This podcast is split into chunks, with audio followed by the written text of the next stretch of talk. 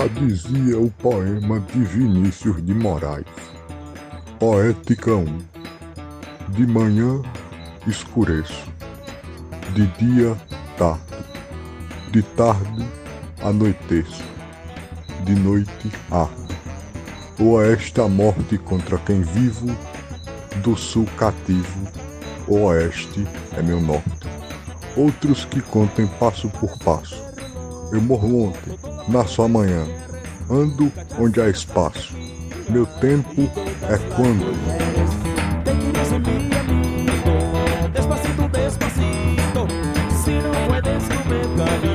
Meu nome é Rodrigo e estou muito puto. Novidade, né? Estou mais puto que o normal. Você está enfesado, Rodrigo. É só ir no banheiro. Já passei o dia lá. É, novembro, né? Não lembro que a gente tá em setembro. Caralho. Boa noite, eu sou o Everton e no Fuba News de hoje recebemos a informação que o senhor Fernando Tenório foi encontrado vivo em seu apartamento. A família lamenta o ocorrido.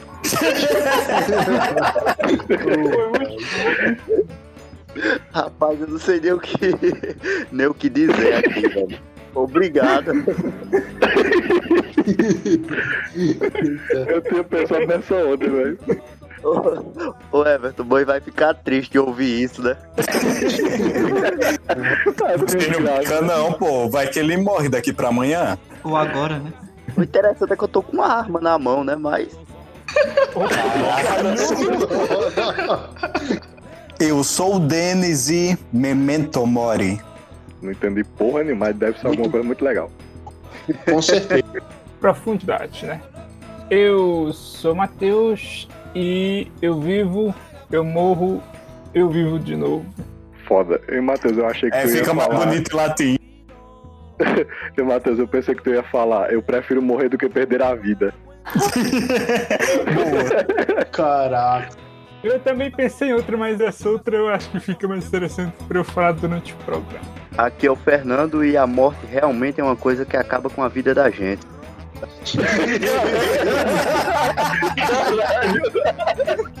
Cara, essa foi foda. Eu jurava, Everton, que a tua ia ser aquela do Lovecraft. Não está morto que eternamente pode jazer e em estranhas eras até a morte pode morrer. Caraca. Caralho, essa é foda. Arrepiou velho. aqui, Foda, velho. Arrepiou. velho. Ui. Nem lembrei dessa, essa é foda mesmo. Aqui é Thiago e eu desinstalei o navegador Opera. Morreu. Ué, Ué. Ninguém entendeu. É, o galera vai entender depois que ver o episódio de pornografia, pô. Ah, tá. Ah, tá. Até a gente esqueceu, mas foi só um lapso de memória. Eu tava dormindo nessa hora, então. Caralho. Que pena que não é eternamente, né? Este programa vai ser realmente muito pesado. Ô, Matheus. Pesado é o caixão do Faustão, rapaz. O Fernando tá foda, velho.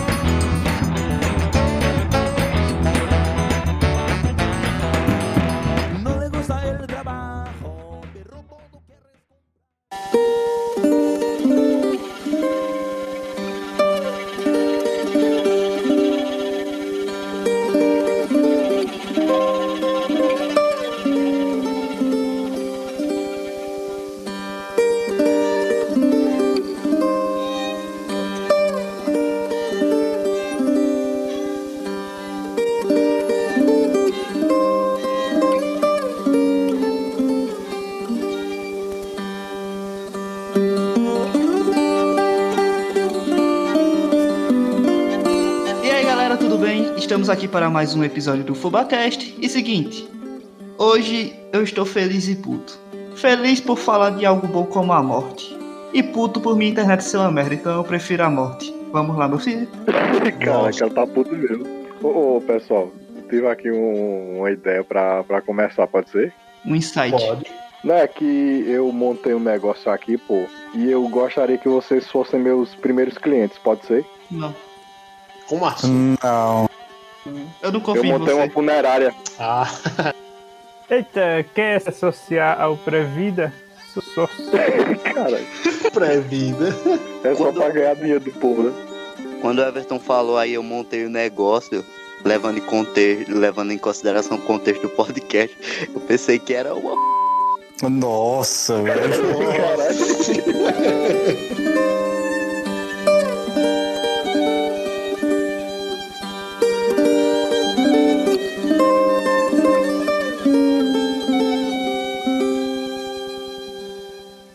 aí, vamos entrar no tema agora? Vamos, todo mundo abra aí seus caixão e entra aí. Ou saia, né? Igual o Temer, né? Assim, eu queria começar falando, já que ninguém se prontificou em falar alguma coisinha de início. É que parece, né, que falar em morte é meio que um tabu na nossa sociedade, porque é difícil você ver alguém querer falar em morte. Às vezes você quer, às vezes as pessoas tentam evitar esse assunto, sabe? Tentam esquecer ao máximo sobre esse assunto, mas devia ser o contrário, né? Acho que deveria estar bem claro que um dia todo mundo vai, né, bater as botas, velho, bater a cachuleta. Eu quero abrir uma polêmica aqui. Colocar, na verdade. Sobre em relação a músicas. Porque eu vejo muitas músicas falando de coisas que não existem, como o amor, mas não falam de morte. Deveriam Achava falar que tu- mais da morte. Eu achava que tu ia falar de música gospel, bicho, mas tudo bem. Caralho. É, existem músicas gospel que falam de morte? É, assim, falar de cabo ir pro céu, pro paraíso ou pro inferno, acho que É, agora, associa- não, não toca na palavra morte, você vai pro céu. Paraíso. É, já é outra coisa. Pronto, pra mim, velho, a morte, que é uma coisa totalmente natural, óbvia, é, a religiões e tudo que é mito aí, que surgiu pelo mundo, é só o objetivo principal para explicar o que vem depois da morte. Pronto, pode explicar fenômenos da natureza, explicar por que deu uma chuva, por que deu um tsunami, por que deu isso, por que deu aquilo, mas o principal sempre é arranjar uma desculpa para o que vem depois da morte, que é para você ficar mais, digamos, eita, agora fugiu a palavra. Conformado. É, fica mais, mais conformado, mais tranquilo, confortável. É para servir de conforto. Servir de conforto. Porque é aquilo que ó, o ser humano odeia dúvida, sabe? De não saber das coisas, mistério. E a morte, eu acho que é o maior mistério que existe. Porque ninguém nunca voltou de lá, né? Pra contar como é. Então, isso aí Só perturba tanto. É, é, mas aí, a galera, por tanto perturbar a mente do ser humano nessa questão, cria, né, a, a- a- é, religiões, mitos e por aí vai, para explicar o que vem, né, depois da morte. Ô, Tiago, mas isso também não seria, de certa forma, uma questão de controle, tá ligado? Porque se, se você fala, ó, você não faça coisa errada aqui, porque quando você morrer, você vai pra um lugar ruim. Ou então, Também. faça coisas legais, que você vai receber coisas legais do outro lado. É uma forma de controlar, né? Também, mas assim, quando você vai ver a questão da evolução, sabe? É, vamos dizer, a evolução da religião. As primeiras formas de religiões elas eram animistas, sabe?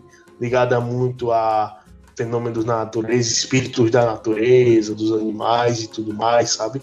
Aí depois, quando as sociedades vão ficando mais complexas, né? Sedentarismo, surgindo as primeiras vilas, cidades, aí que a religião também vai ficando mais complexa, com hierarquia, aparecendo deuses e aparecendo paraísos, infernos e por aí vai. Aí quando a, a religião né, entra como, digamos, a, a- o topo da pirâmide social daquela época, aí é que você vai ter né, a construção desses de- desse controle, entende?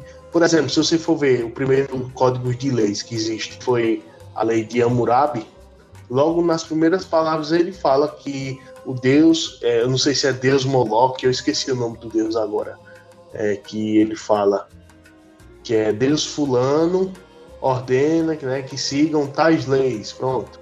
Pois é. Não, eu pensei que tinha mais uma complementação, por isso que eu não falei nada. É porque se for alongar aí já vamos entrar né, em outro tema, religião de novo. É, essa questão de como o ser humano enxerga a morte, se realmente é só uma forma de você controlar a civilização, você dizer que as consequências das suas ações na Terra vão resultar se você vai para um céu ou para o inferno, é. Eu acho que é uma coisa que todas, a grande, se não todas, a grande maioria das religiões tem, né? essa questão que boas ações levarão para um lugar bom e ações ruins levarão para um lugar ruim. Boas ações vão fazer você ter uma encarnação, uma próxima reencarnação melhor, ou então uma próxima reencarnação pior. Você vai vir como um piolho de cobra. Pois é, morte, morte, morte. Pessoas morrem, vão para o cemitério. E Essas acabou. coisas. Acabou. Eu, eu não, porque eu pretendo ser cremado. Apesar de que muitas pessoas falarem. É sério, é um desejo que eu tenho de ser cremado de minhas cinzas, não sei, velho. Seja misturado na comida. Em alguma coisa assim. João, né, Denis? Isso. Colocar na feijoada, sei lá. Aí gosta de queimar, viu? Ô, ô, ô. Denis. Ou, ou então tu vai ser a cinza que vai ser vai feita a cruz na, no, naquele, na missa lá de Corpus Christi. Nossa, Caralho, velho. Não é Corpus Christi, não, pô. É quarta-feira de cinzas. Depois de carnaval. Isso, é isso aí. É isso aí, isso aí. Eu me confundi aqui. De boa. Puxar daqui para um assunto mais, mais- é, é resenha, mas uma pergunta assim que é séria, séria. Eu queria ouvir de vocês. Se vocês já pararam assim alguma vez de noite quando vai dormir, aí do nada vem aquela lembrança, caralho, velho, eu vou morrer. Como é que vai ser isso? Aí perdeu o sono por causa disso.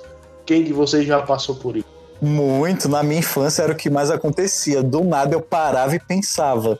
Velho, meu pai e minha mãe podem morrer a qualquer momento. Aí eu começava a chorar desesperado. E isso acontecia sempre, eu não sei porquê. Se era alguma é, previsão que eu, que eu tinha, alguma coisa do tipo, mas eu tinha essa sensação. E geralmente, óbvio, né?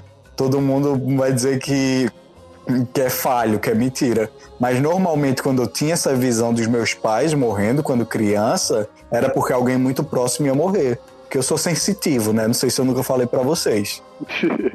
É verdade. Nossa, sensitivo do tipo do quê? De que sente coisas antes das coisas acontecerem? É meio que isso a definição, né, Matheus? Interessante. É tipo uma intuição. A pessoa acorda com aquela intuição meia diferente, assim. Aí do nada fica sabendo, eita, fulaninho morreu. É, porque eu sou mais é, sensitivo e imediato. E assim, por exemplo, eu estou andando de bicicleta, eu estou vendo que um carro está vindo na minha frente, eu estou bem na frente dele, está quase chegando, aí do nada eu sou atropelado, mas eu senti isso. Eu estava vendo, eu acho que Cara, Sensitivo imediato. é, Fernando e Rodrigo, o Matheus ele tem o hack da observação do Katakuri, né? Ele enxerga 5 segundos na frente. Caralho. Caraca, boa.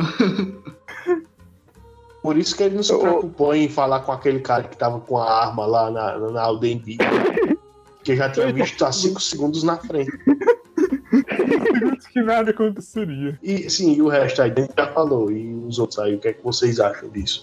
Se já pararam pra pensar muito ou tentar evitar, como é? Assim, que nem o Denis falou aí, essa questão de ser sensitivo, de vez em quando também eu tenho essa coisa aí, tá ligado?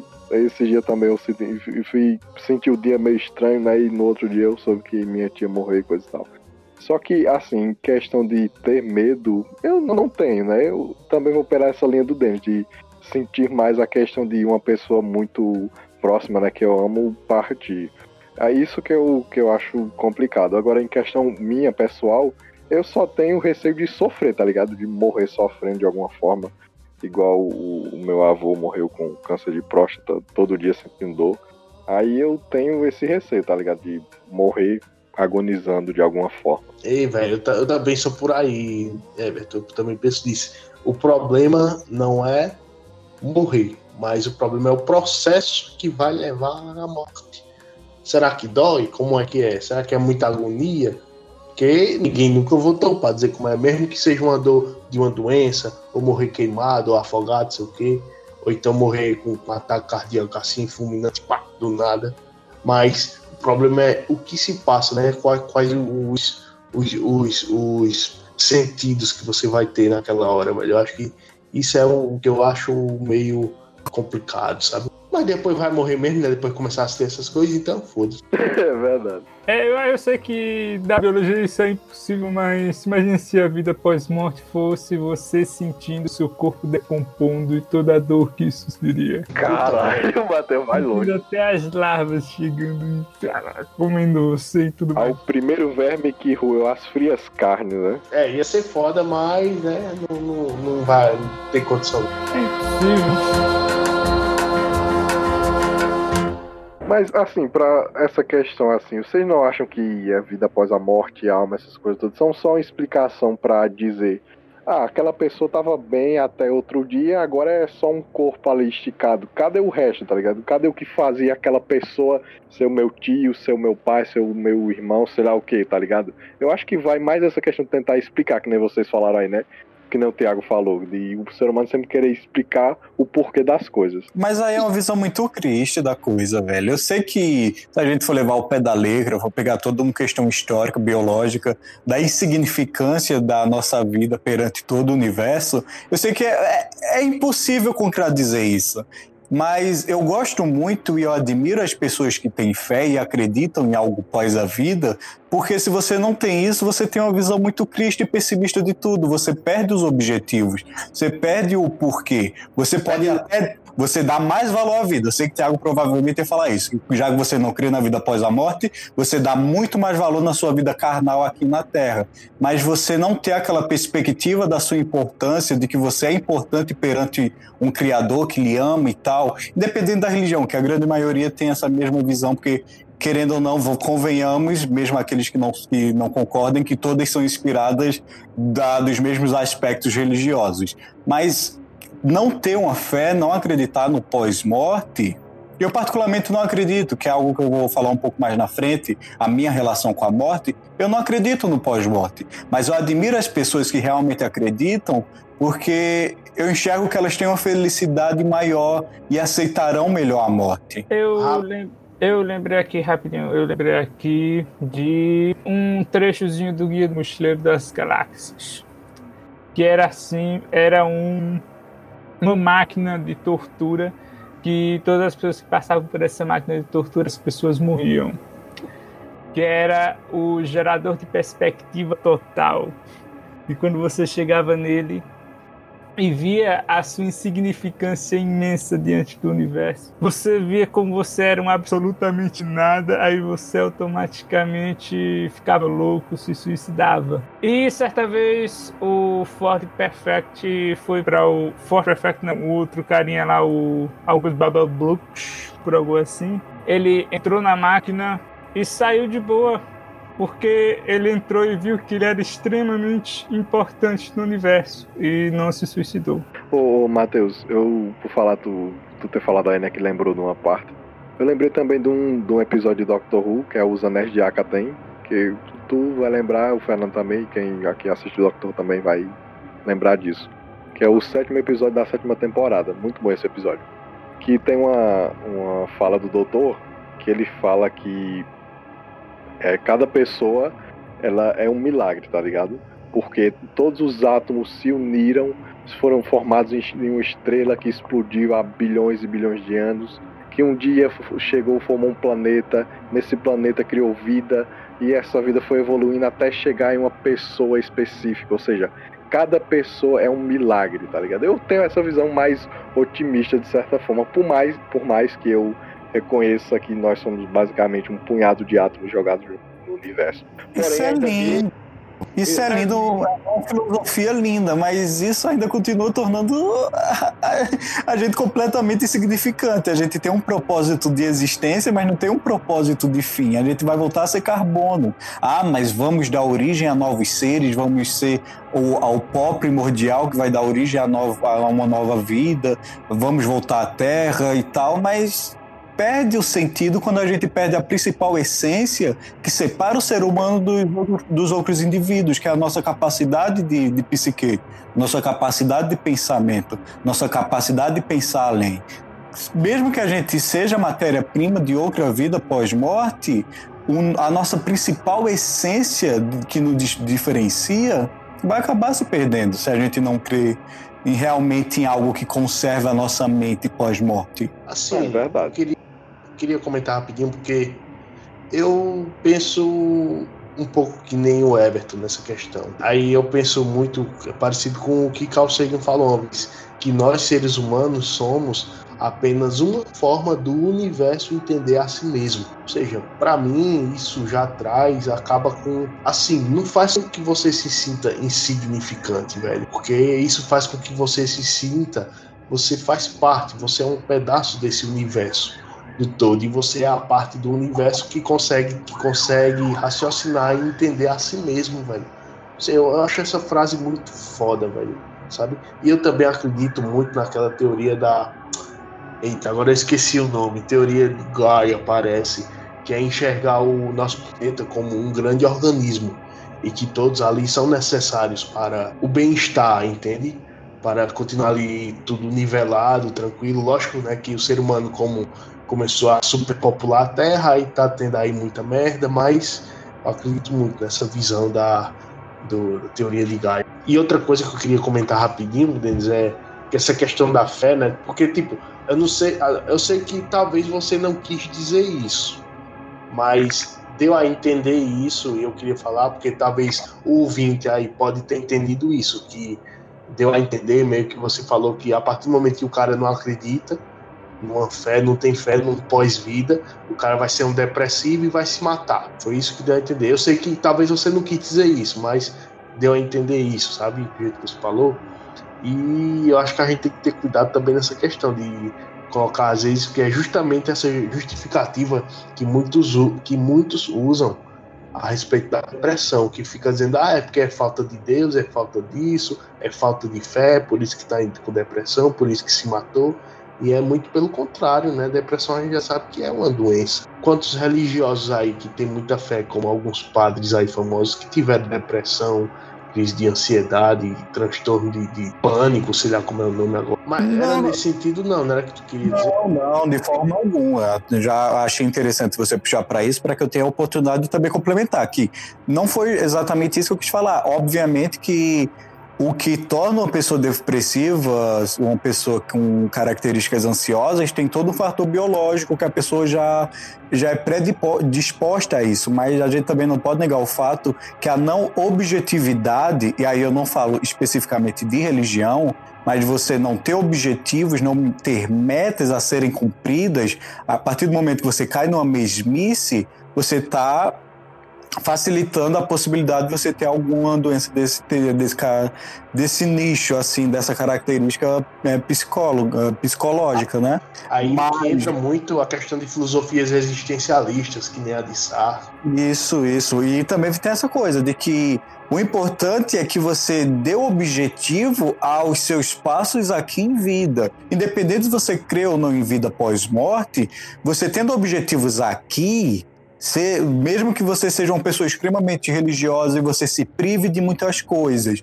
mas você real, é essencialmente, verdadeiramente feliz com isso, ok. Agora, se você é uma pessoa sem religião nenhuma, você não crê no paz-morte, e justamente por isso você prioriza muito as suas ações, o seu tempo e tudo aquilo que você tem durante a vida, porque você sabe que não vai ter nada pós-vida, muito bem, muito legal também, porque você tá. O importante é viver, o importante da morte é que ela seja vista como um ponto final, independente se você vai acreditar no pós-morte ou não, que você faça a sua trajetória aqui o mais proveitosa possível.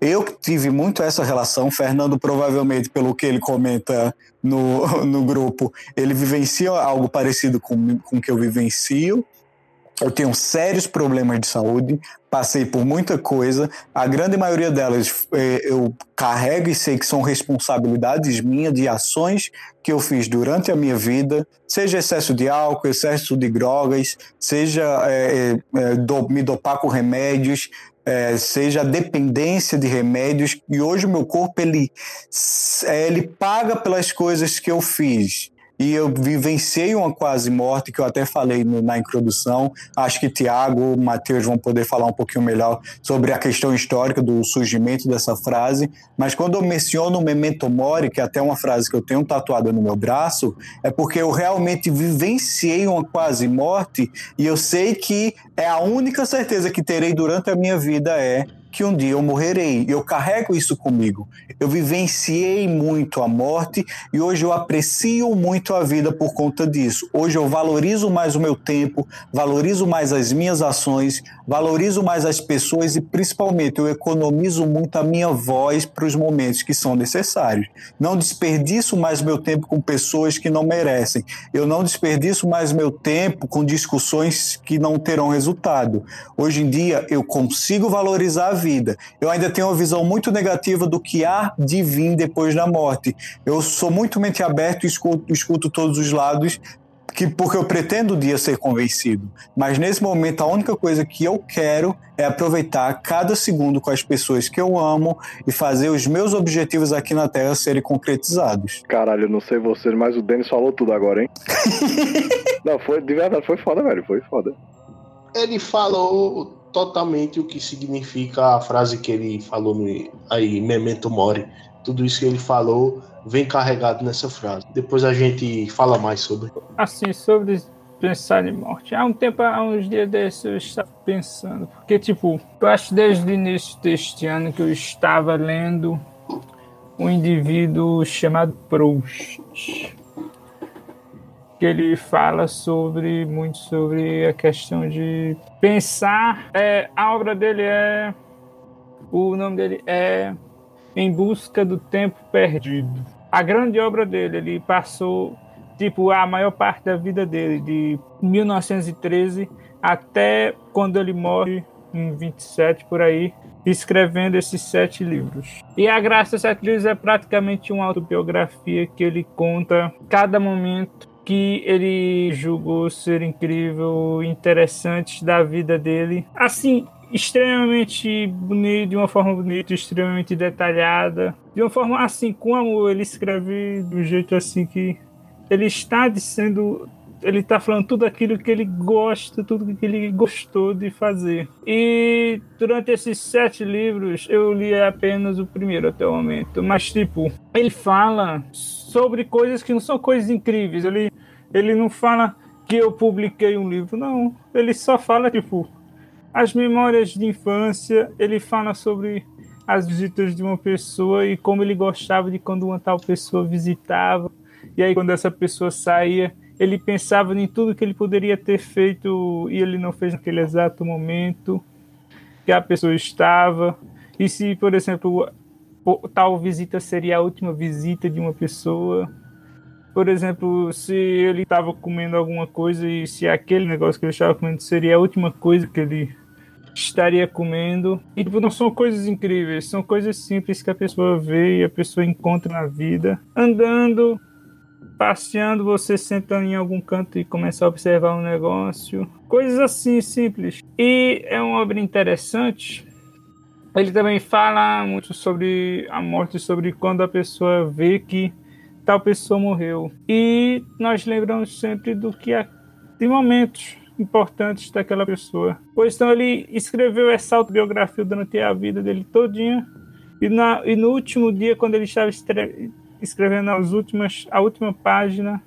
Ele disse: terminei e pronto, agora posso morrer. Poucos dias depois ele realmente morreu. E eu acho que é assim, é isso. Tipo, você entra no mundo não é para você tipo é, construir um foguete para ir para a Lua, não é para você é, fazer o filme mais perfeito do planeta, não é para você ser o melhor professor do mundo, é para você simplesmente é, valorizar não tipo, as coisas que você tem com outras pessoas, esperar o que as outras pessoas estão pensando, esperar, por exemplo, será que eu serei lembrado quando eu morrer? Não, é você pensar em você, em todas as coisas incríveis que você sentiu que estava fazendo, o que você sentiu, basicamente, e, tipo, ter momentos em que você, tipo, para e pensa em recuperar o tempo perdido. Você morre no momento oportuno, tipo, você pode morrer sofrendo terrivelmente.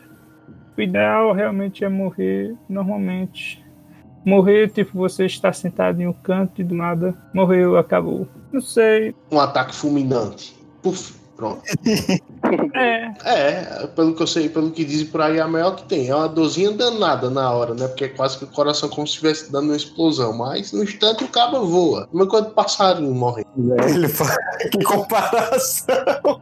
Mas o problema, agora só que, olha só, é, olha só como o negócio é, é- é ambíguo, porque quando a morte é uma morte que você agoniza muito ali na cama, com a doença, quando você morre, para sua família, meio que vai ser um conforto, porque você se livrou daquele, daquela, toda aquela Aquele- bagaceira. Mas para você não foi peso. conforto. Isso.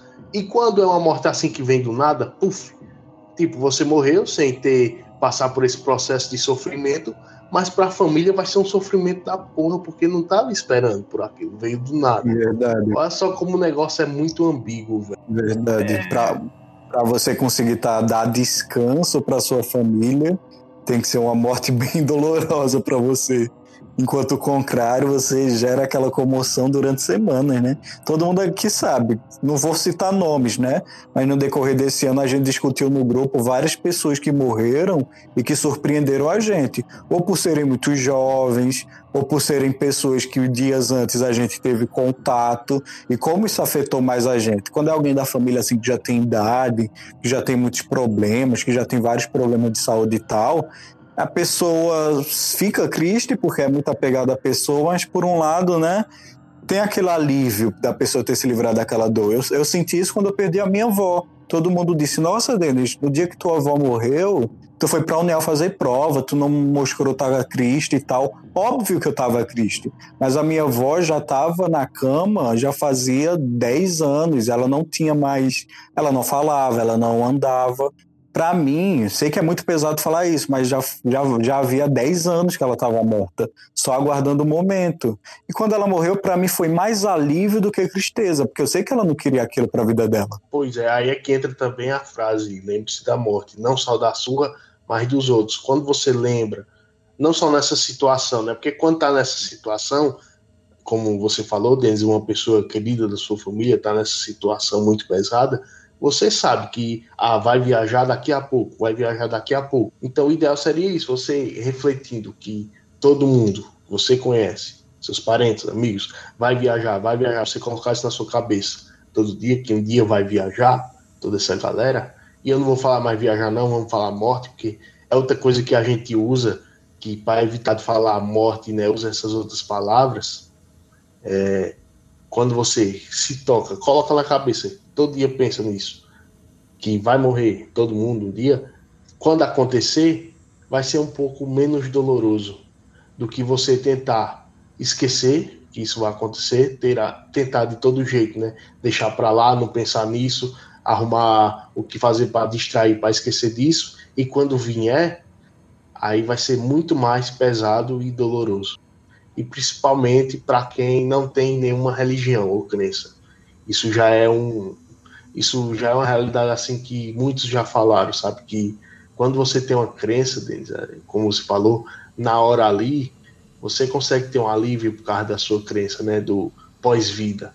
Agora, quando o camarada não acredita nessas coisas, velho, o sofrimento é pior nessas horas, por um ente querido que morre. E falta Fernando e Rodrigo, né? Comentar o que, que eles Isso. acham. Em relação à morte, eu não costumo pensar tanto, pensar muito sobre esse tema, tipo, pra, praticamente nada mesmo, eu não penso nunca, vamos dizer assim. Eu acho que eu sou um ser muito frio, que não me importo com o que acontece com o mundo, com as pessoas, com nada. Jura? É não, não é isso. É, tipo, eu também não creio em reencarnação, só acho que as pessoas deveriam viver sem se importar tanto com a morte. Tipo, porque quando ela vir, você não vai ter tempo de pensar sobre ela, né? Só vai acontecer. Então, pare de pensar nisso e viva a sua vida e faça merda até morrer. Já diria o Rick, né?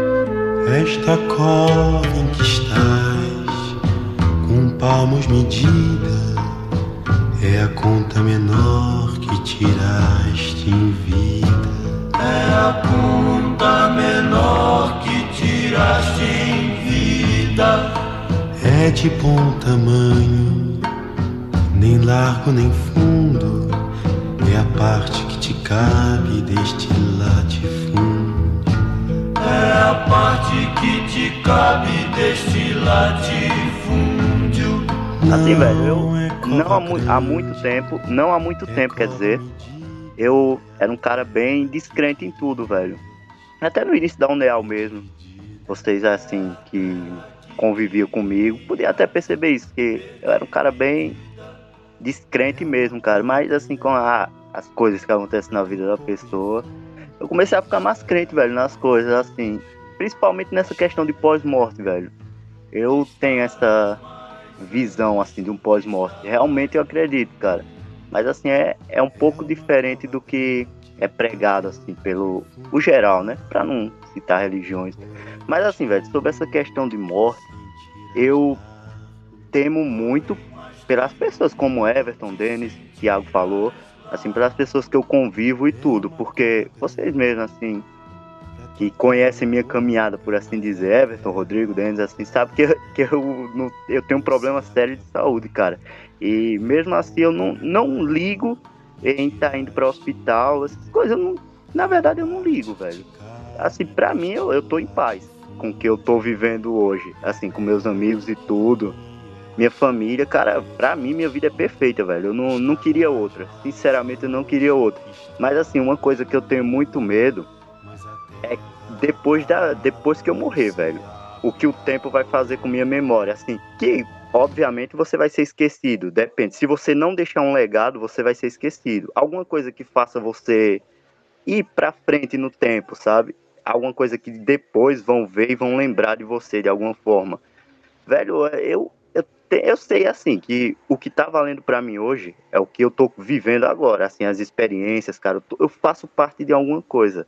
Mas depois que eu morrer, velho, eu te, eu- isso que eu temo, eu tava pensando isso até anteontem. Depois que eu morrer, velho, vai, vão passar 5, 10 anos, ainda vou ser lembrado. Mas depois, cara, o que eu fiz em vida, tudo, eu sei que valeram muito pra mim, cara. Mas assim, eu quero, de alguma forma, que, que chegue lá na frente e alguém pare. Como as pessoas param hoje, né? Você tem um grupo de amigos e tudo, eles de alguma forma veem algo e lembram de você, cara. Eu, eu tenho essa vontade, bicho, que no futuro alguém pare e veja e lembre. Velho, assim, até vai ser estranho o que eu vou falar agora, mas em 2015 para 2016, eu escrevi meu livro. Parte dele, na verdade, eu acho que tem uns 50%. Aí eu enviei para a editora, a editora Saraiva. Aí eles gostaram muito e pediram para eu retornar com o restante do livro no próximo ano, que seria publicado. Eu tenho um e-mail ainda salvo, vocês quiserem ver depois. Aí, assim, eu era muito motivado, fiquei muito feliz com isso. Aí fui ler o que eu já tinha, cara. Eu não escrevi o restante. Eu sempre digo que foi preguiça, mas na verdade não, velho. O livro, meu livro, que eu voltei a escrever há um tempo, eu quero que ele seja minha porta para o futuro, cara. O que faça minha lembrança, faça que alguma pessoa tenha ele no futuro e lembre, velho, quem foi que escreveu. Assim, olha, daria para publicar com o que eu tenho hoje. Eu acredito que uma editora pequena, talvez, aceitaria, mas assim, velho, eu não quero. A mesma, o mesmo pensamento que eu tinha naquela época é o que eu tenho hoje. Eu quero que o livro seja perfeito. Eu sei que minha vida eu não estou vivendo em prol disso. Como eu falei, o que eu estou vivendo hoje, eu fazendo parte de tudo que eu faço, cara, me deixa muito feliz, velho. Eu faço parte de algo, sou algo no universo. Assim, por menor que seja, né? Mas mesmo assim, cara, eu, eu sou uma, um pingo de água no rio, né? Que é o universo. Mas assim, eu quero que esse pingo de água chegue até o final da cachoeira, velho. Que lá na frente as pessoas ainda parem e lembrem, velho. Meu livro vai ser essa porta de entrada. Eu só quero tentar publicá-lo quando ele estiver perfeito para mim. Eu sei que não tá ruim, velho. Eu sempre mando pra galera aí, Everton, Rodrigo, eu já mandei parte dele pra lerem. Mando pra outras pessoas, mas assim, velho, pra mim não tá bom não. Eu quero que ele seja bom. Assim, é, E voltando assim para o tema principal da pergunta do Tiago, assim, velho, eu não tenho medo da morte, não penso muito assim em relação a mim. Eu penso mais em relação à minha memória, cara. É isso que é foda. Eu, eu ia falar o seguinte, e, Fernando, por mais que seja muito otimismo assim que eu vou falar agora, isso que a gente tá fazendo aqui, o nosso podcast, já é alguma coisa, cara. Por mais que a gente não seja conhecido por milhões de pessoas, o que é que seja, tipo umas duas dúzias de pessoas veem a gente. Então, de alguma forma a gente tá fazendo uma certa diferença. Eu sei que não é muito, mas isso ainda assim é alguma coisa, tá ligado? Eu acho que, que é uma das partes que você também falou sobre isso, né? E essa questão.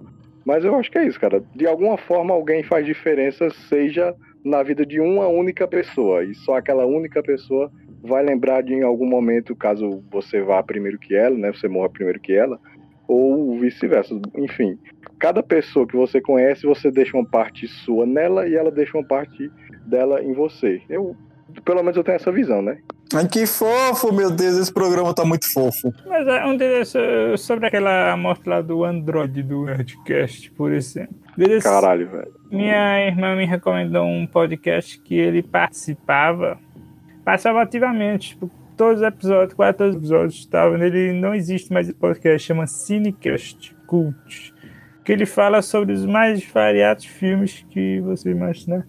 E é incrível, é um legado que ele deixou. Tipo, o Fubacast, o, o nosso podcast, é um legado que nós deixamos. Se alguém quiser escutar a nossa voz, mesmo depois de nossa morte, pode escutar o Fubacast. Se ainda existe internet, né, até lá. E é isso. Deixar alguma coisa, um legado, um livro, um filme, um curto, nunca se sabe. Ser fator de soma na vida dos outros, velho. Assim, por mais que você não seja lembrado depois da quinta, sexta geração, uh, eu penso o seguinte: quando você, como você falou, deixa um pedacinho de você dentro de outra pessoa, às vezes, dependendo, vamos dizer, todo mundo aqui vai ser professor, né? Eu, eu acho. Que, que todo mundo está cursando licenciatura, mas não quer dizer que todo mundo vai seguir né, carreira, mas para quem for seguir essa carreira, é, os alunos ali, velho, que você vai educar, você tá sendo você vai ser um fator de soma na vida deles e no futuro deles, quando eles arrumarem os seus empregos. Se alguns deles, dependendo dos empregos que arrumarem, eles vão ser fator de soma na vida dos outros. E, e você tá sendo parte desse fator de soma desse outro no outro. Estão entendendo mais ou menos? E então isso vai ser uma cadeia. Sempre então você, mesmo que esqueça o seu nome, quem você foi, mas você vai ter deixado ainda a si mesmo um pouco de seu legado que está sendo transmitido para outros. Em questão disso, vocês querem falar de tipo pessoas famosas que morreram, essas coisas assim, tipo Stan Lee. Eu lembro que quando a gente soube a notícia do Stan Lee, eu e Fernando, a gente ficou meio mal por um bom tempo, velho. A gente até ficava comentando sobre isso. Tu lembra, Fernando? Antes de, de você responder isso aí, eu lembrei de uma história que a pessoa fala que, na verdade, são três níveis de morte. A gente morre três vezes. A primeira morte é a biológica, né? Nosso corpo, pá. E a segunda morte que acontece com a gente é quando os nossos familiares, amigos, quem foi próximo da gente morre. Porque essas pessoas lembravam de você. Essa é a segunda morte. E a terceira morte é quando você cai no esquecimento da sociedade. Aí, por exemplo, o Stan Lee, acredito que ele nunca vai passar por essa terceira morte. Por exemplo, pessoas que ainda não passaram pela terceira morte. Júlio César, Cleópatra, Alexandre o Grande, Buda, Jesus, por aí vai. Sócrates, pessoas que ainda estão vivos, não passaram por essa terceiro nível de morte. E eu acho que esse é o, pelo menos, o meu objetivo. Eu nunca tive medo da morte como algo físico, pelo fato de que eu não acredito em um pós-morte, não acredito em um pós-vida, seja lá. Enfim, não importa a definição. O meu único medo que eu sempre tive em toda a minha vida é o esquecimento. Eu sempre quis ser uma pessoa lembrada uma pessoa reconhecida. Eu nunca é, almejei dinheiro, nunca almejei fama e nunca almejei fãs. Mas a coisa que eu sempre almejei, que eu almejo, almejo, nem, não sei nem se essa é a conjugação certa desse verbo, mas aquilo que eu, eu almejo isso. Aquilo que eu mais desejo é ser lembrado. Porque a morte é uma certeza, mas se eu conseguir. Eu acho que muito isso que Fernando falou do objetivo dele, que Everton falou muito bem, que tu acabou de dar uma ótima explicação, Tiago. É justamente isso. O meu único objetivo em vida é que depois da minha morte eu ainda continue sendo lembrado, porque o meu maior medo é o esquecimento. Isso aí não seria um tipo de fama, não? Então, para ser lembrado assim? Não, porque eu não, eu não quero ser aclamado, eu não quero que a pessoa veja em mim exatamente o exemplo, eu só quero que as minhas ideias sirvam de é, esforço, de reforço para que a pessoa busque as suas próprias ideias. Só quero Mas... que aquela. Eu quero ser uma referência para as pessoas, não um, um, ídolo, não um objetivo. O Denis, no caso, igual o Fernando falou sobre o livro dele, né? Tipo isso, né? Isso, essa coisa de fazer algo aqui que ajude as outras pessoas a, a criar o seu próprio caminho. Que nem o, o Matheus também falou aí sobre o Harold, né? Também o que é meu. Desculpa aí, é que caiu. No... Não é que caiu aqui, é que eu tive que resolver um negócio rápido. Eu perdi novamente o que vocês falaram. Tem uma história de uma criança que morrendo de fome nos braços da mãe, ela perguntou assim: Mamãe, no céu tem pão? E morreu.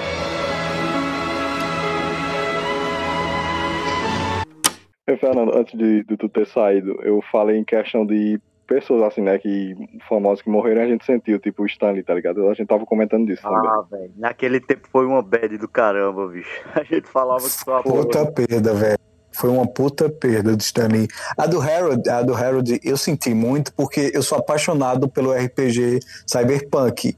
E ele era de longe, não é porque o cara morreu que eu vou aqui tentar fazer fanbase para ele, mas ele era de longe porque a voz daquele cara me encanta, o jeito dele, o, a forma como ele se expressa. Teve outros Nedcast que no, sempre quando ele participa, participava, infelizmente, ele se destacava não só pela voz linda e perfeita, mas pelo jeito como ele falava, velho. Foi uma, uma perda muito grande para mim. Eu realmente eu me vi triste, como se fosse alguém íntimo, como se fosse alguém próximo. Igual aquele de Rick Morty, né, velho? Que ele realmente foi impressionante naquele. Também no RPG, como você falou, velho.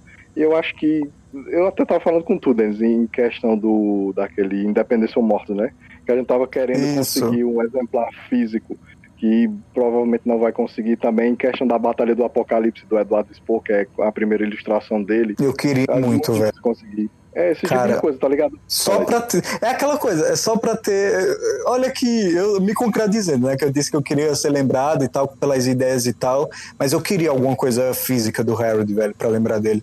Eu queria ter a, a primeira edição da Batalha do Apocalipse, eu quero ter muito a independência ou morte, porque eu quero ter uma lembrança física da, da pessoa que ele foi. Aquele episódio do Rick Mori, como tu muito bem falou, velho, que ele dá aquela pincelada geral da, do porquê que o desenho é perfeito, que todo mundo fica em silêncio, só contemplando, e no final todo mundo fala que foi perfeito.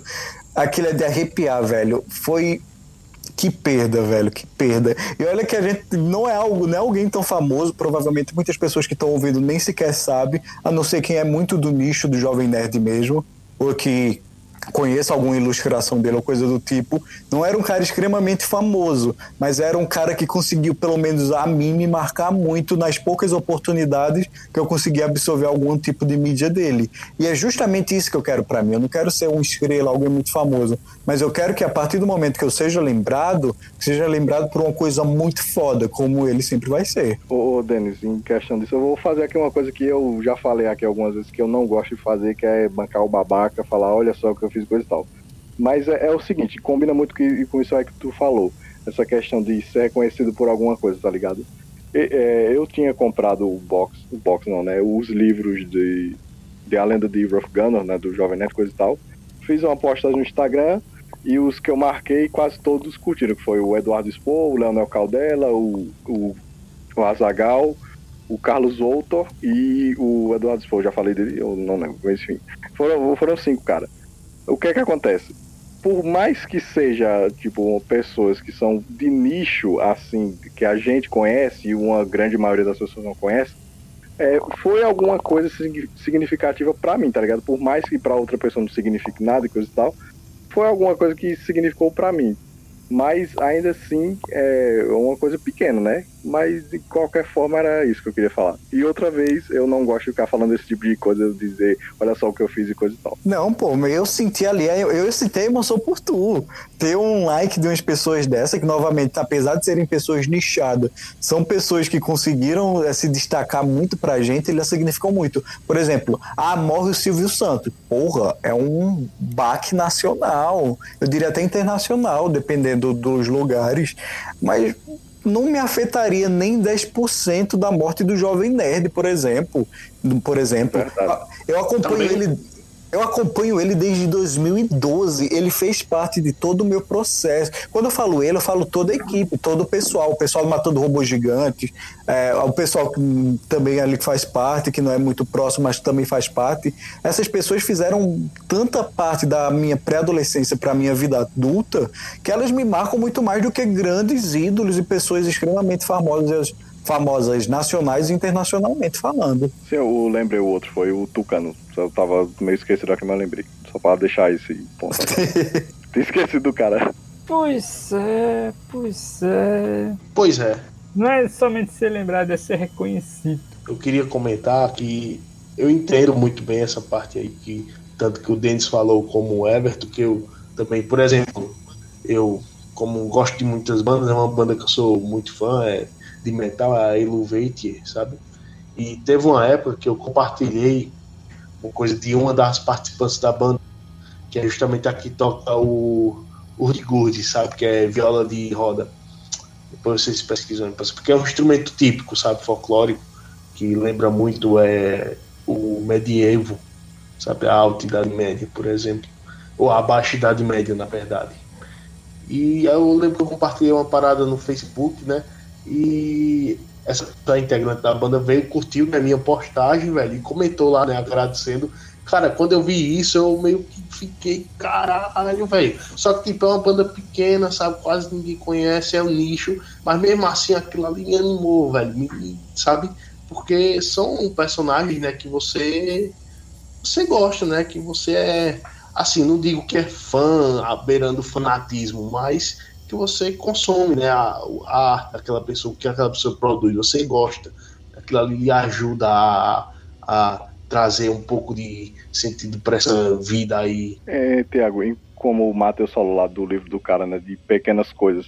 E isso aí, tipo, pra gente, uma coisa dessa, alguém, um cara que a gente gosta reconhecer a gente, é uma pequena coisa, pra, por exemplo, na vida de outra pessoa, mas pra gente que acompanha é uma coisa muito interessante, muito da hora, tá ligado? Ou seja, são momentos que significam bastante pra gente, só que pra outra pessoa não faz lá tanta diferença, tá ligado? E, é- e é interessante esses pontos da vida, né? De momentos específicos que aconteceu alguma coisa que só significa alguma coisa pra você especificamente, tá ligado? Eu acho isso interessante. E esse é o, e esse é o principal, velho. As coisas, você ir atrás das coisas e conseguir as coisas que façam significado e importância para você, para você de verdade, honestamente, e não porque é, foi a sociedade que ditou que você tem que conquistar ou ter isso para ser realizado, porque hoje um grande problema que temos é justamente isso, muita gente Tá, isso já entra um pouco na frasezinha lá do, do Denis, Memento Mori, que vem de filosofia estoica, que muita gente entra nessa, né, de buscar uma felicidade, buscar não sei o quê, mas na verdade está se baseando apenas naquilo que a sociedade está ditando, entende? Só que muitos não conseguem perceber isso. Aí quando atingem, poucos conseguem atingir, mas os que conseguem atingir né, aquela meta que é dita pela sociedade como a ideal para viver bem, para ser feliz, para ser realizado da vida, e acabam né, ficando depois de um tempo tristes, sabe, é, tédio, porque, por quê? Porque perceberam, percebem depois que não era aquilo verdadeiramente que buscavam. Aí já é tarde, porque gastou às vezes a vida toda em busca daquilo, quando chega lá, velho, perdeu.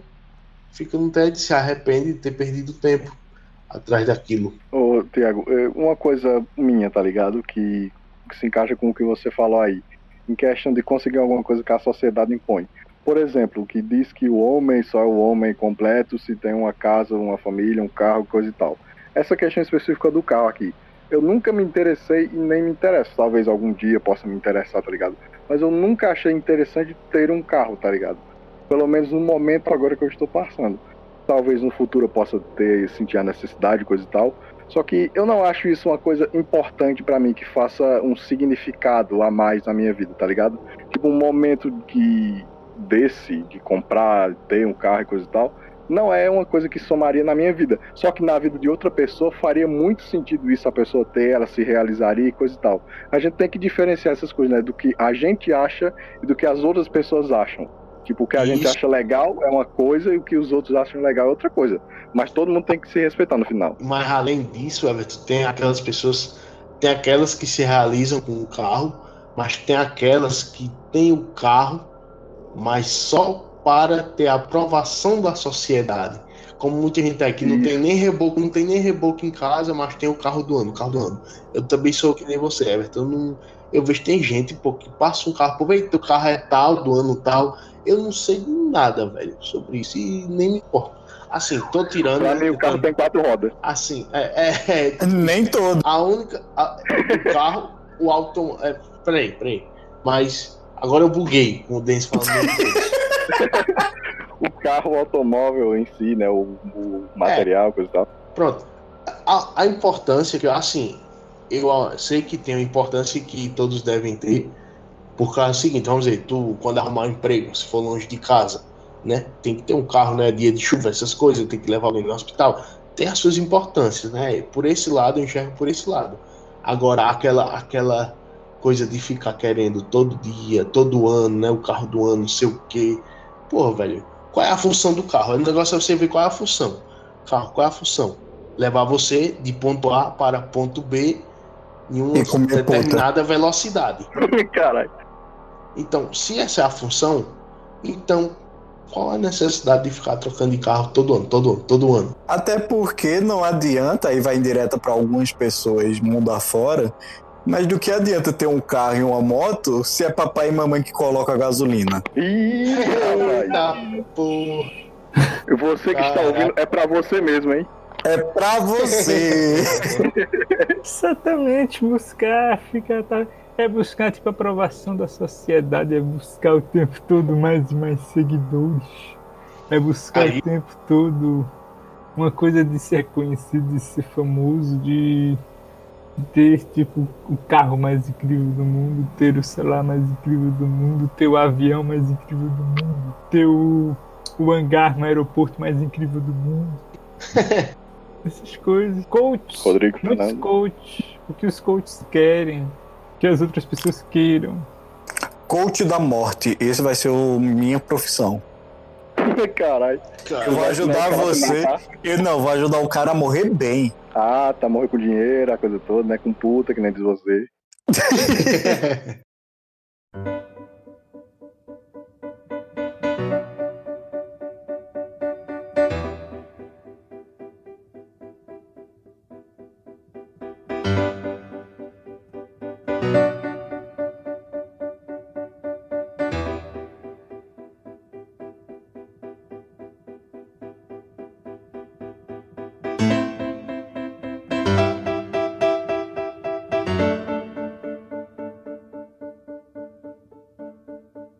Agora eu que jogo uma pergunta pra vocês. que Eu acho que pela, pelo tempo, mais ou menos, pelo tempo que cada um vai falar, eu acho que dá um bom encerramento. Vocês hoje, caso acontecesse uma morte súbita, que nem falou o Tiago, vocês hoje morreriam felizes, morreriam realizados, acham que já realizaram alguma coisa de bom? Vocês morreriam felizes se fossem pra morrer hoje? Ao menos me livrava do corona, né? Então tá de boa. Eita. Eu, eu posso responder? Fala aí. Nesse exato momento, eu diria que sim. Agora, por quê? Nesse exato momento. Porque nesse exato momento eu não estou nem pensando no passado e, me- e- e ficando é, angustiado. E nesse exato momento eu também nem estou pensando no futuro e ficando com ansiedade. Eu estou totalmente pre- é, presentificado aqui, que nós estamos gravando, né, falando de um tema. Então, se viesse, velho, ia estar morrendo feliz, porque eu estou fazendo uma coisa que me agrada. Uma coisa que eu estou fazendo sem querer dinheiro, sem querer fama, sem querer nada, Então, velho, nesse exato momento, né, na agora, sim. Mas, agora que eu pensei no futuro, pensei no passado, aí eu já não ia mais querer morrer. Por quê? Porque tem muita coisa aí que eu quero ler que ainda não li, velho. É, na moral, o meu. Podem dizer, "Ih, tem cara aí que quer bancar uma de intelectual. Não, velho, não é isso. É porque, velho, tem muitos atores aí que. a- atores, é, é, atores de livro. Au- autores, autores, filósofos, velho, que parei pra pesquisar, velho, e os caras, velho, é muito conhecimento, velho. E, e eu acho, velho, que, que os caras, velho, viveram tanto, os caras que morreram tiveram uma grande experiência, velho, de vida, esses filósofos, pensadores. E eu quero, velho, aprender com esses caras, velho. Porque quando você estuda filosofia, você está é, aprendendo a morrer, cara. É isso. Isso já entra em filosofia estoica deles também, que é o memento mori, que nem comentamos ainda. Eu acho que depois a gente comenta. Então é por aí, velho. É por aí que eu. E agora Que que, horror. você lembrou dos livros que quer ler e do passado, agora você já ia morrer triste, né? Pois é, pois é. Mas é por aí, velho. Até porque, né, eu acabei de terminar o Último Reino. Faltam quantas edições, Thiago? Ixi, Ainda faltam mais 10, né? São 11 até agora. Eu terminei o primeiro. só. Eu terminei o primeiro. São quantas edições? Eu acho que quem sabe é Fernando. São 11 São ou 12. 12, não? São 12, se eu não me engano. Você não lembra, não? São 14, pô, mas parece que aqui só tem 11, né, Rodrigo? Mas são 14 É, edições. parece que, é, parece que aqui no Brasil só tem 11. É uma coisa assim. Então eu tenho pelo menos mais alguns meses aí pra não poder morrer. É, gente tem que ler o, o Senhor dos Anéis, pô, os três livros. Mas é, mas é aquilo. Não importa se você vai morrer agora. Olha, olha, se você viveu 100 anos, mas viveu apenas para satisfazer a sociedade, para satisfazer aquilo que realmente não era, não era seu, é, você não viveu nada, velho. Agora, se você vi- morreu com 20 anos, 30 anos, mas sua vida foi completamente apenas à disposição daquilo que realmente lhe, lhe, lhe- lhe satisfaz, lhe, traz fator assim de, de acrescente valor, sabe, de, de ajudar assim no, no seu desenvolvimento pessoal, velho, aí você viveu, viveu muito mais do que aquele que morreu com 100, com 80, mas que tá lá frustrado no fim da vida, só lembrando da, dos tempos que perdeu. E mais uma vez, isso que eu falei é filosofia estoica, hein? É só filosofia estoica. Bem, o que eu tenho a falar. Eu, primeiramente, deixa eu falar um- uns versos de um famoso e antigo poema é, mexicano. Se você é jovem ainda, jovem ainda, jovem ainda, amanhã vencerá, vencerá,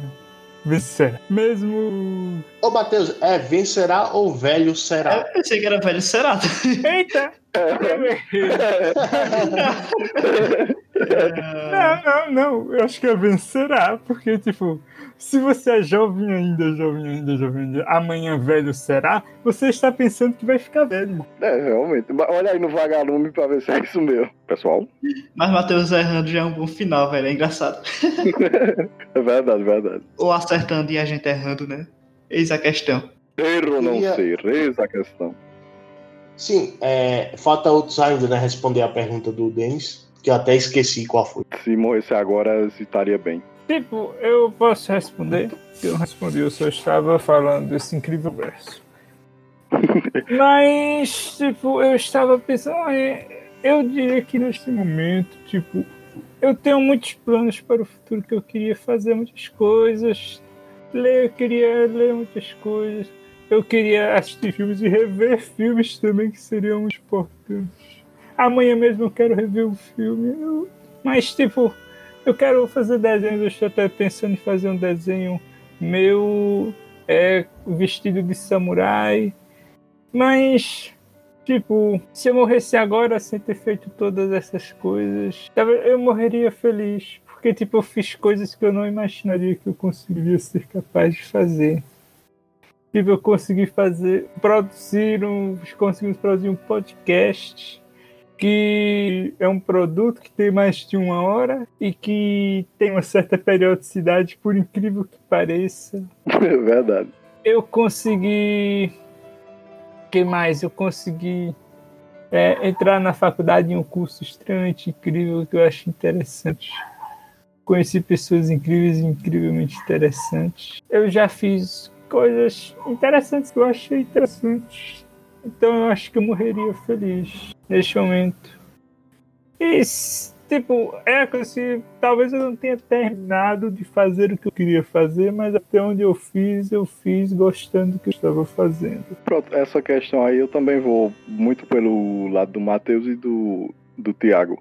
Se eu morresse agora, realmente eu estaria satisfeito com o que eu consegui fazer até agora, né? As pessoas que eu conheci, principalmente, os sonhos que realizei, coisa e tal. Mas eu também vou pela essa linha do Matheus que realmente gostaria de fazer mais coisas. E eu ainda volto para aquela coisa, né? De não morrer sofrendo de alguma doença horrível, coisa e tal, né? Que nem o Thiago falou, né? Tipo, tá lá deitada e pá, morreu. E tá bem com a vida, com as coisas que você fez e coisa e tal. E eu acho que é isso, cara. Se eu morresse agora, nesse momento, eu também estaria de boa com o passado, com o futuro e coisa e tal. Então, cara, se eu morresse hoje, eu ia ficar muito triste, porque ainda tem muitos priquitos que eu quero comer. Cara, velho. Cara, Ô, meu Deus, Rodrigo. que gratuito! Ô, Rodrigo, mas no caso aí, a menores ou maiores de idade aí, é, tem esse ponto, né? Maiores de idade que eu não quero ser preso. Ah, Vivo tá, é um-? É, o único motivo é. Ah, o único motivo é esse, eu não tenho mais nada na vida. Profundo.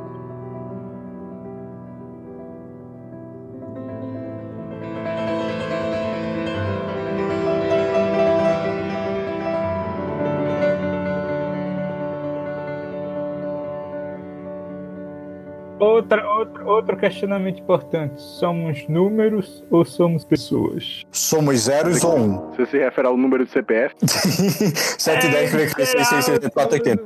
Tipo, tantos mil mortes de coronavírus. Hum, Ah, verdade.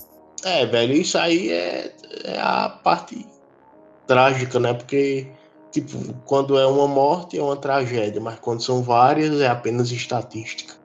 Quem falou isso foi o Stalin. E ele tá certo, é uma pessoa sábia. Caralho. Não, mas é, é, puxando esse ponto aí realmente.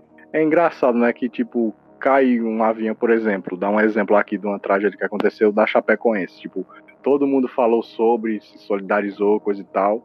Mas só que aquelas pessoas que morreram, não tirando o devido valor delas, obviamente são pessoas muito importantes na vida de alguém, coisa e tal, é, foram um número muito pequeno de pessoas, só que como aconteceu repentinamente, foi uma coisa muito inesperada, as pessoas sentem mais, igual isso que o, que o Thiago falou também, né? Quando alguém morre assim do nada, de algum acidente, coisa e tal, ou então passa alguns anos na cama, assim, e sofrendo com a doença, coisa e tal, faz mais impacto na vida das pessoas.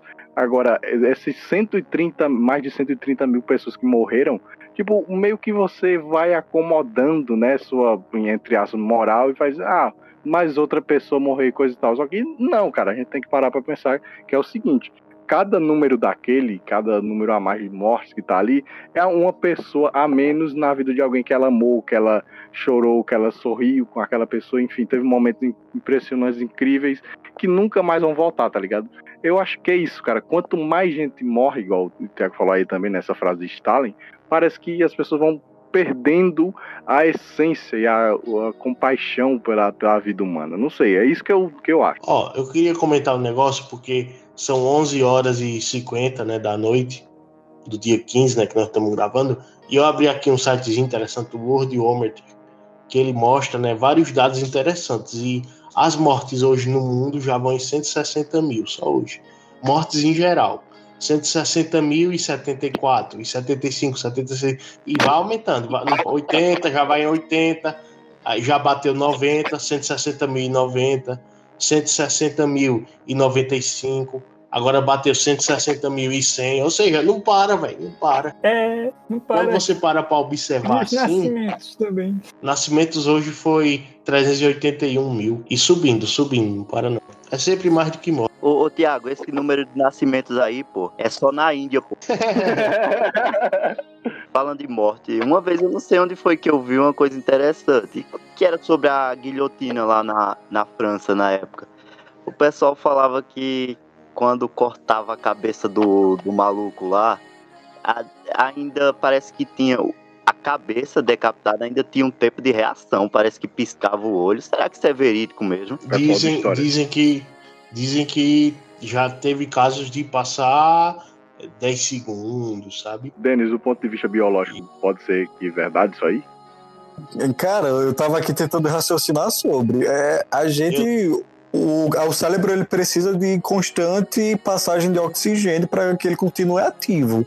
E o ligamento entre a coluna vertebral e todos os órgãos e tal, talvez um tempo de reação de alguns segundos, talvez. E também tem que lembrar que a pálpebra, nesse caso específico da piscada, a pálpebra ela tem movimento involuntário. Então, só pelo fato de decapitar ou movimento involuntário poderia sim facilmente dar uma piscadinha de olho só, dar aquela abertinha, o nariz fungar, a orelha mexer.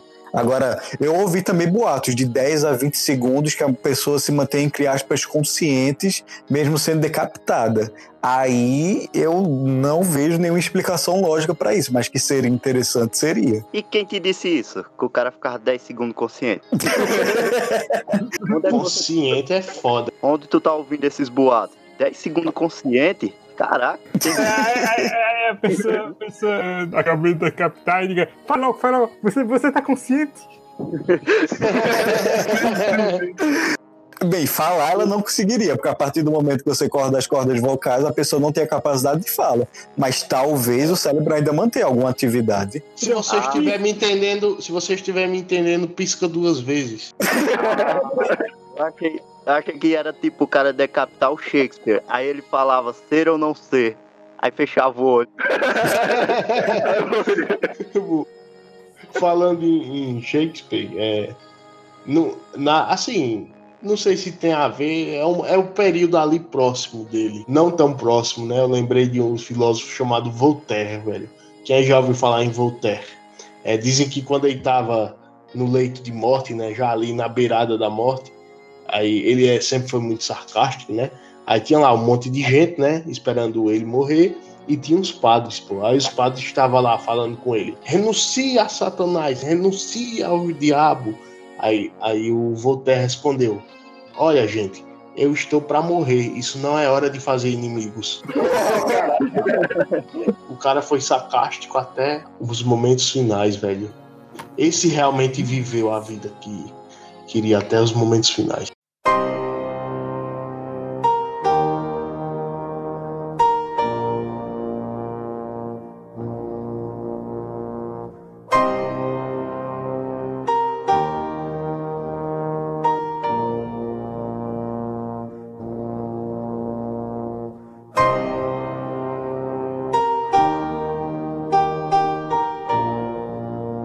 Deixa eu fazer uma pergunta aqui, idiota.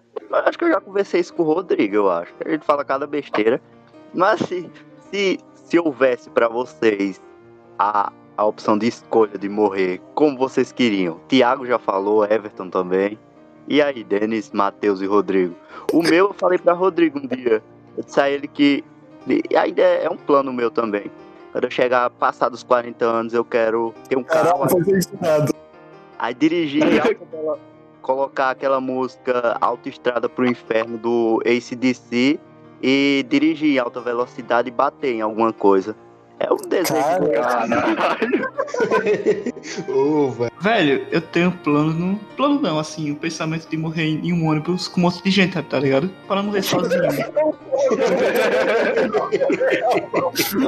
Eu acho que- achei isso legal. Acabei de. Acabei de desistir do curso, viu, da Leal?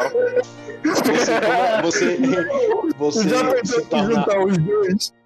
Junto de Fernando e de Rodrigo no sol, Fernando dirigindo o ônibus e o Rodrigo lá no fundo. E tipo, todo mundo. Ou não, pô. Mas o ônibus tem que estar lotado, tá ligado, gente? Faz assim. É, é, Os outros vão eu- eu- ligar, eu- não é Ele não você- quer dar uma batida, né? Então ele vem pra cima do ônibus e bate no ônibus. você, Meu Deus. você vira motorista, ou você vira motorista de ônibus de, de escola, de fundamental, pô. Ou então uma viagem, né? Faz uma viagem com uma, uma turma, aí você espera os moleques começar a é, cantar, né? Motorista pode correr que a quinta série não tem medo de morrer. Aí você acelera e cai no barranco. Não, pô, ele nem precisa, ele nem precisa. É só ele pegar o momento que seu Luiz estiver distraindo, botando arame pra segurar o ônibus, ele dirige e vai se embora. Cara. Ô, ô, Rodrigo, Eita, faltou mais um centímetro aqui de arame, menino. Homem. Faltou mais um centímetro de quê? De pau, se conseguir aí, por favor, me arruma. ô, Rodrigo, Oi. dá pra gente fazer uma parceria, pô. Eu viro motorista e tu cobrador, pô. Caraca, boa, boa, boa. Olha, pra mim, a morte ideal seria fazendo um último trabalho. Terminou o trabalho, aí a pessoa do lado diz: Hum, está, tá bom? Aí eu digo: Está, meu filho, está muito bom. Aí morri.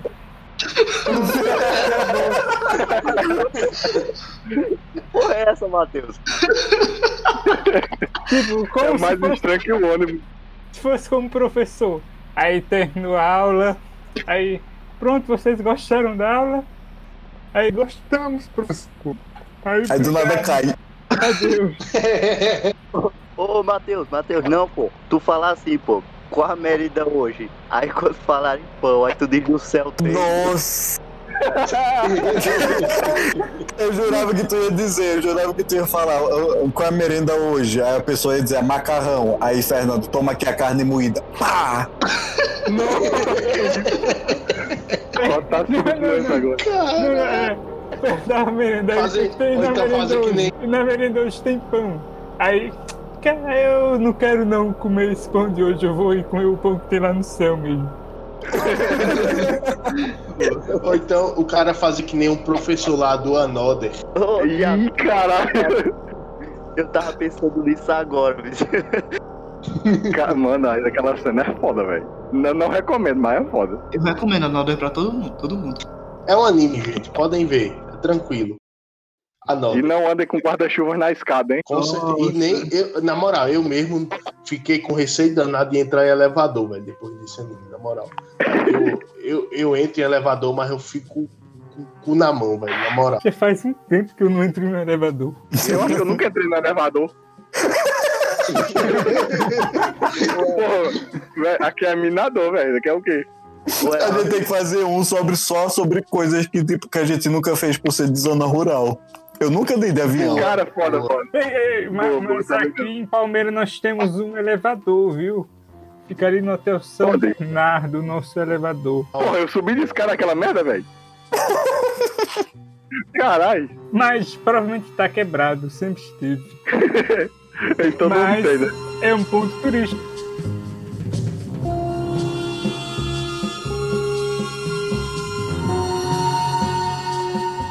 É, é, aqui é, é que eu ia falar que uma coisa que a gente esqueceu de falar, que eu acho que seria interessante, é os piores modos, de- os piores tipos de morte, velho. Que, qual é o tipo de morte que você não queria ter? Eu não sei se Dentes falou, mas eu tenho que falar uma que eu vi para que eu vi um tempo, pô. O cara, o cara trabalhava como ele criava vidro, sabe, para apartamento. Aí ele criou um, pô, e colocou no oitavo andar, se eu me lembro bem. Aí, segundo ele, segundo ele, o vidro era indestrutível. Assim, contra impacto, sabe? Aí ele se jogou contra o vidro que ele criou e caiu do oitavo andar, velho. Caralho. Eu vi, eu vi uma ele dessas, contou essa história, ele tá vivo? acho que não, hein? Do oitavo andar. Não, ele morreu, pô, morreu. É, eu vi uma dessa, mas foi porque vocês estão ligados que tem umas redes, né? Que as empresas também instalam rede em janela e ao- é, área de, de prédio, assim, né? Por causa de criança. Aí o cara testava as redes se jogando na rede pra mostrar que tava bem amarrado. Aí teve. Aí agora eu não sei se quebrou a rede. Tem até um videozinho interessante mostrando isso. O cara dá a vida pela profissão, né? É, E teve, teve também aquele cara, não foi? O general, que for- foram fazer uma salva de tiros pra ele, com tiros de canhão, e um acertou nele. Caralho. tem uma morte muito bizarra. é, eu acho que foi do século XVIII ou foi XIX, velho. Eu não sei de onde foi o país, mas vocês pesquisarem. Um cara, pô, que tinha uma barba bem grande, bem grande mesmo. Aí a casa dele começou a um incêndio. Aí ele foi correr e pisou na barba. Aí caiu e quebrou o pescoço.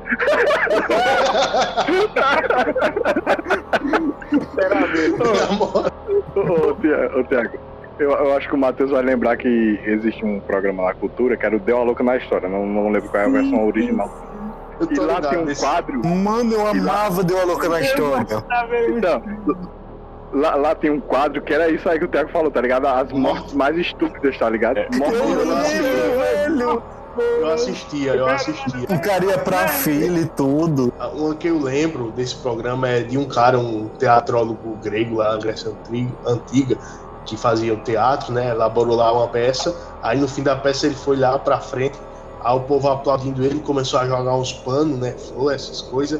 Aí cobriu o cara todinho de tanto pano que acabou morrendo lá sufocado. Caralho! morreu sendo ovacionado, né? Pelo menos morreu bem, né? Melhor, ô Everton, com certeza morreu melhor do que aquele cara que morreu asfixiado com uma camisinha, né? Caralho! Ou ele morreu feliz também, né? Nunca se sabe. O que? O cara colocou a camisinha na cabeça, na cabeça de cima. É, pode explicar. É, ah, foi assim que ele morreu, né? Eu tava achando que ele botou a camisinha de outra forma. Não, não. Colocou na cabeça mesmo. Só coube na cabeça. Eu lembrei, eu lembrei foi de uma piada que a mulher ia, ia fazer sexo com o cara, né? Aí o cara foi começar a botar a camisinha, aí começou a colocar a cabeça, pô, na cabeça de cima, né? Aí a mulher olhou pra ele, ô oh, meu filho, aí não, coloca a camisinha. Aí o cara disse, não, eu sei, é porque eu só tô alargando pra entrar lá.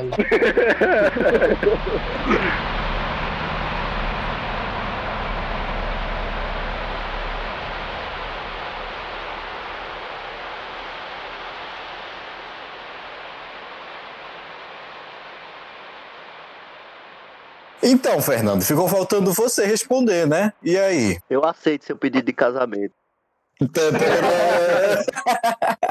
Pronto, já eu é aquela coisa que eu falei de que ainda querer algo mais, sabe? Mas assim, pô, com passado e com presente eu tô totalmente em paz, velho. Se, assim, lógico que tem a questão do futuro, mas assim, se eu morresse hoje e morresse igual meu tio, eu estaria feliz dormindo tranquilo, diferente das 20 pessoas que iam no ônibus que ele bateu, né? Que tava dirigindo.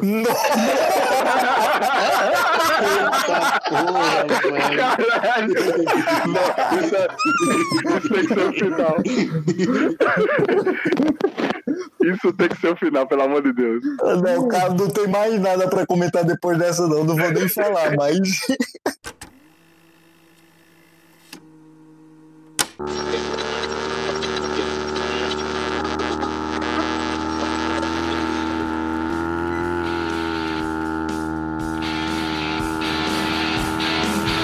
motorista pode morrer e a segue vem morrer. morrer.